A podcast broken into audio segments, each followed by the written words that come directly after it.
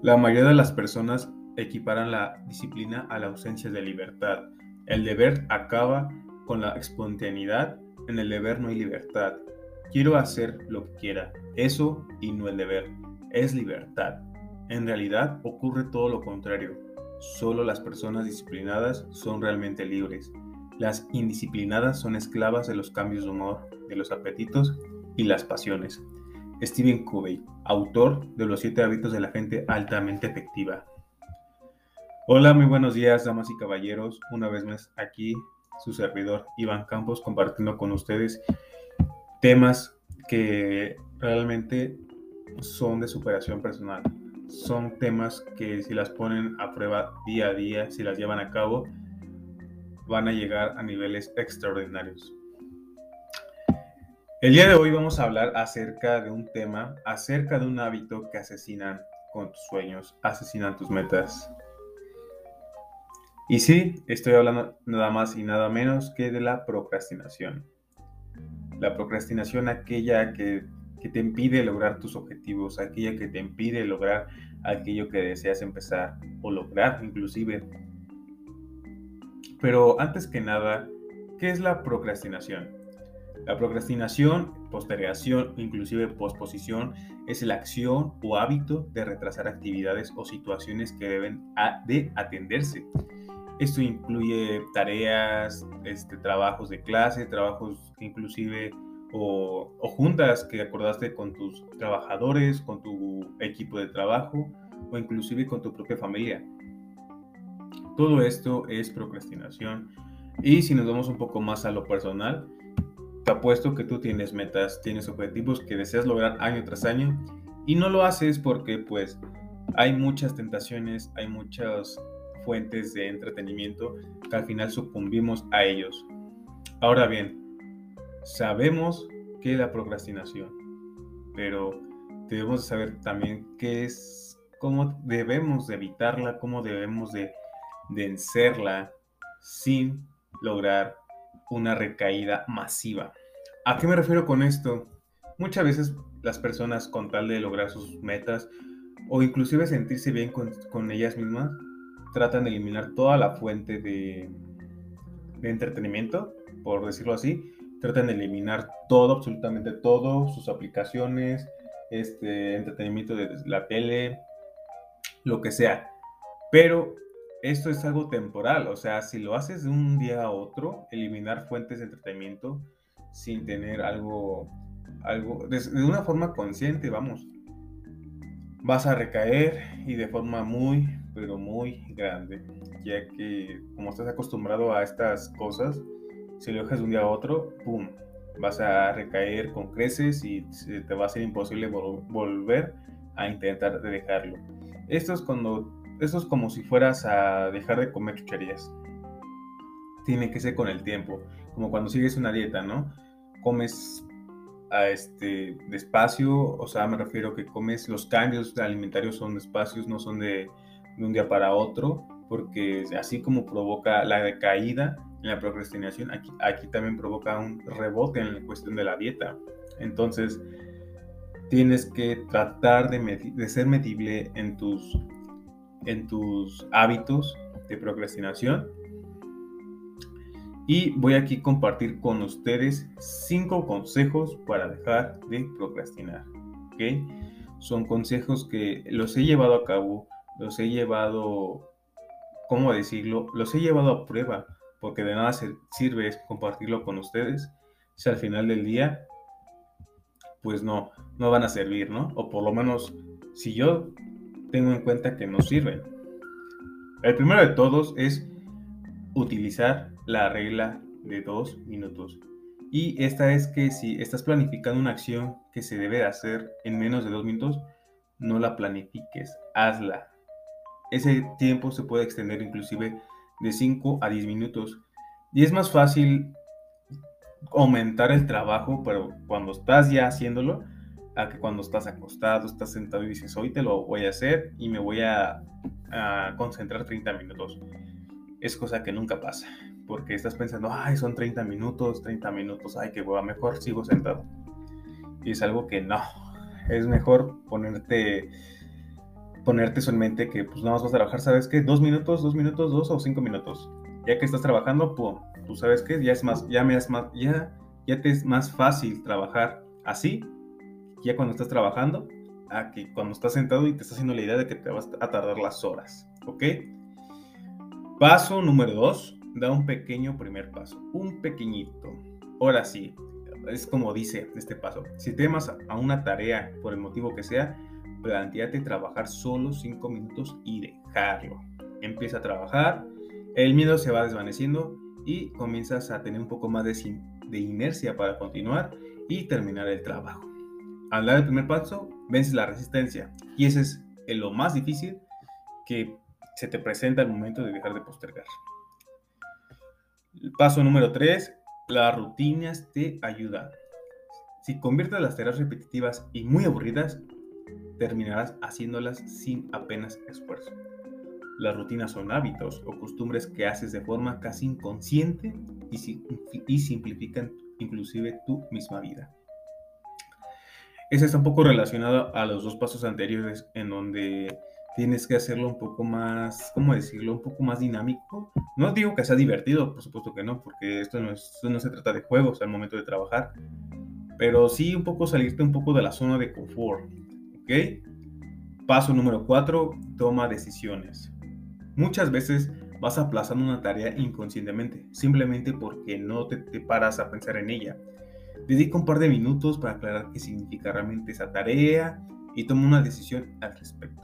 Puede que decidas demorarla de una manera racional, en cuyo caso no estás procrastinando, no te sentirás mal por ello.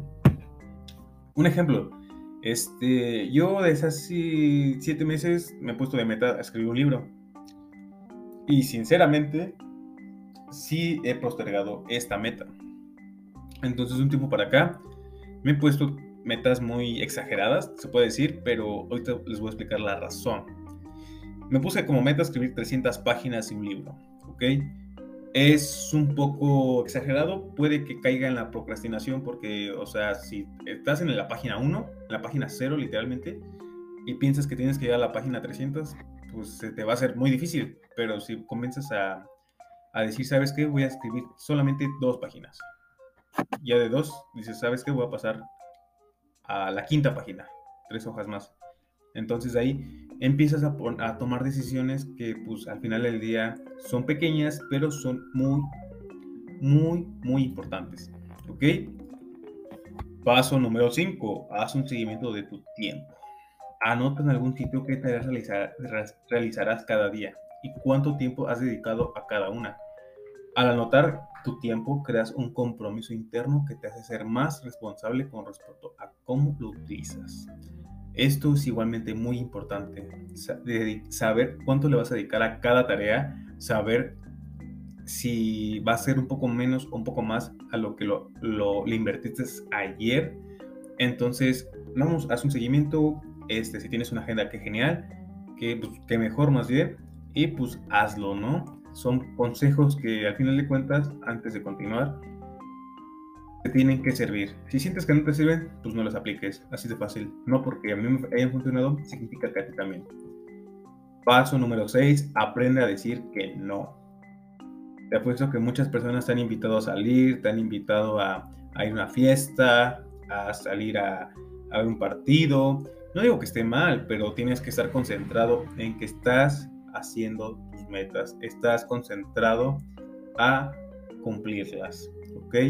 Entonces, muchas veces se nos van a presentar escenarios, escenas de la vida que este, precisamente nos van a desviar un poco de nuestras metas, pero si, si comienzas a, a, decir que sí, que sí vas, que sí jalas o como lo quieras llamar, estás postergando. Aunque no estés acostado, aunque no estés sentado viendo Netflix, pero pues vas a estar ahí, lo, lo estás postergando.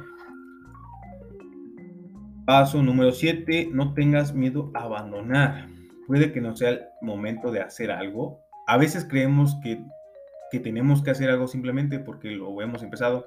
Si el tiempo que, es, que hace ese proyecto ya no tenga tanto sentido o no sea lo suficientemente importante, simplemente déjalo y haz otras cosas. Esperar no significa procrastinar. Esto es un punto importantísimo porque muchas personas, inclusive yo, algunas veces he tenido miedo de abandonar las cosas que no me ayudan, que no me gustan.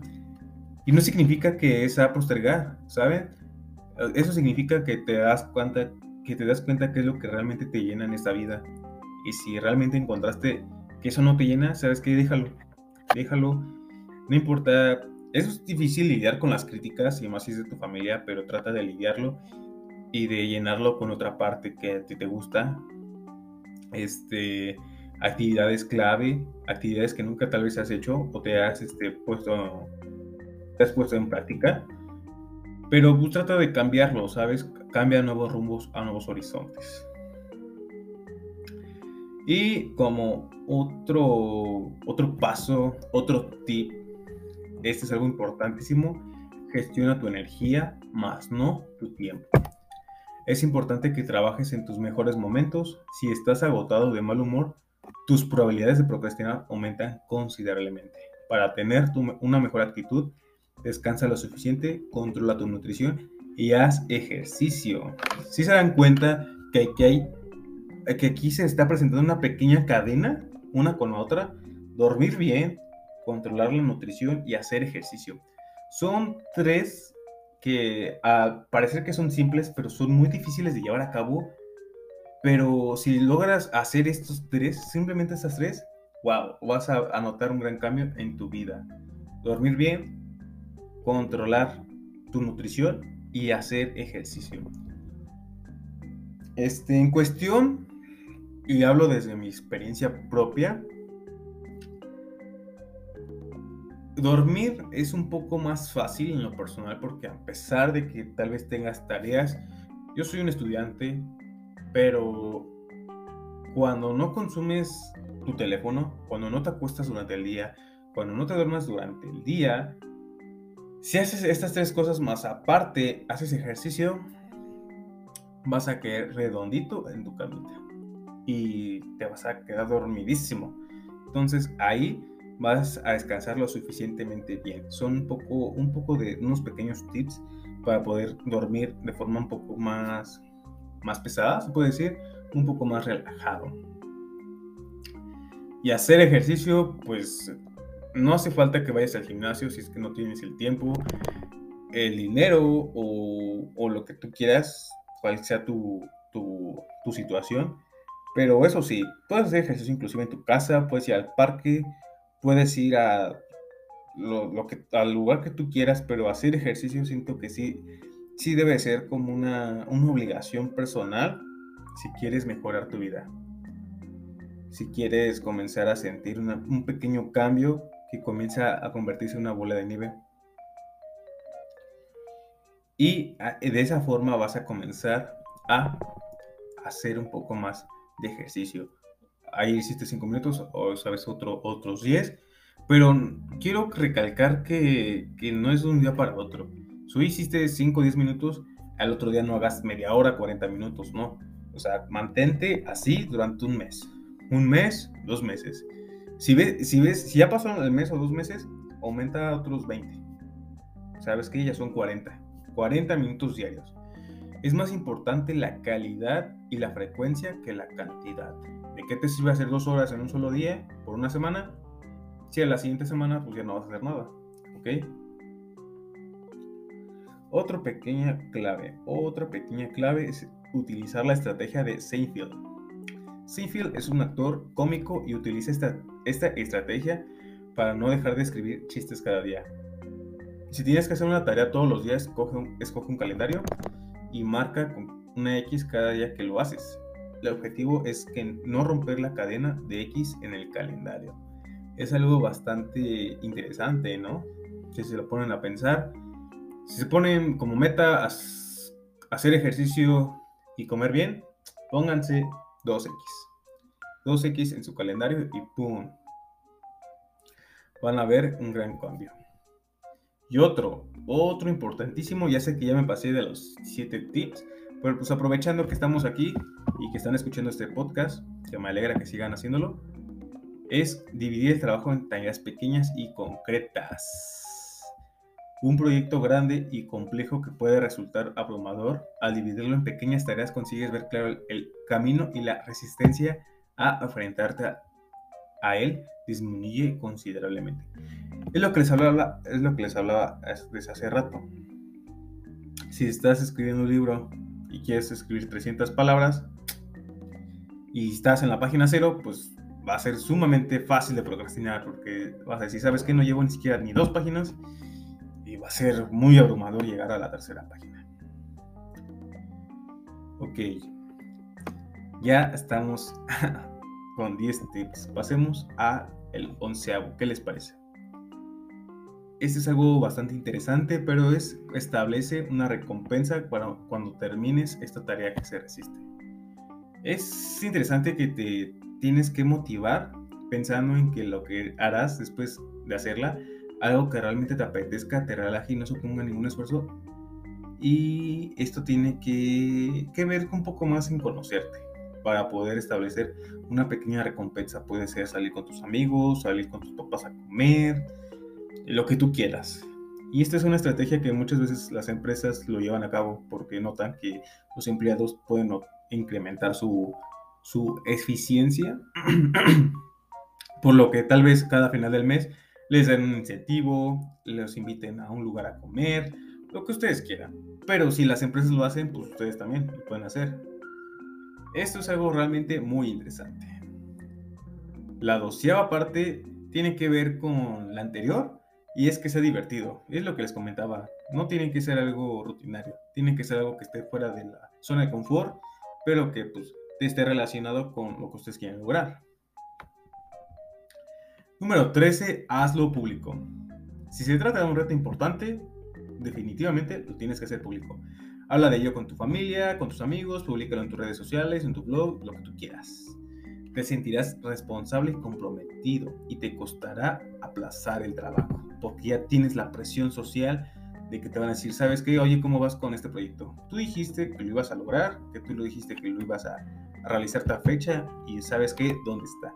Inclusive no lo hacen para molestarte, pero pues se quedan con la duda de cómo quedó tu proyecto, lo que habías comentado.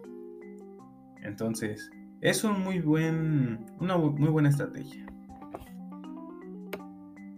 Y ok chicos, hasta aquí llegamos el podcast el día de hoy. Espero que lo que lo hayan disfrutado. Toda esta información, toda esta información, por supuesto que yo no la hice, no fue, no me la inventé, no fue una investigación mía.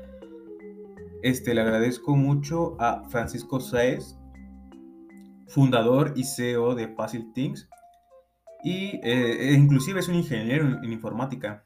Entonces, este, le agradezco mucho a Francisco Saez, porque antes de yo publicar esta información hacia ustedes, yo la puse en mí, la puse a prueba se las comento, si ven que uno de ustedes no les sirve en lo personal, fíjense siempre en ustedes. Si no les sirve, por favor, no lo hagan. Concéntrense en aquellas que sí les sirven, porque de ahí, de ahí ustedes se conocen y entre más se conozcan, es más fácil de lograr sus sueños y sus metas. ¿Ok? Ok, damas y caballeros, me despido con un gran saludo. Les mando un fuerte abrazo y hasta la próxima.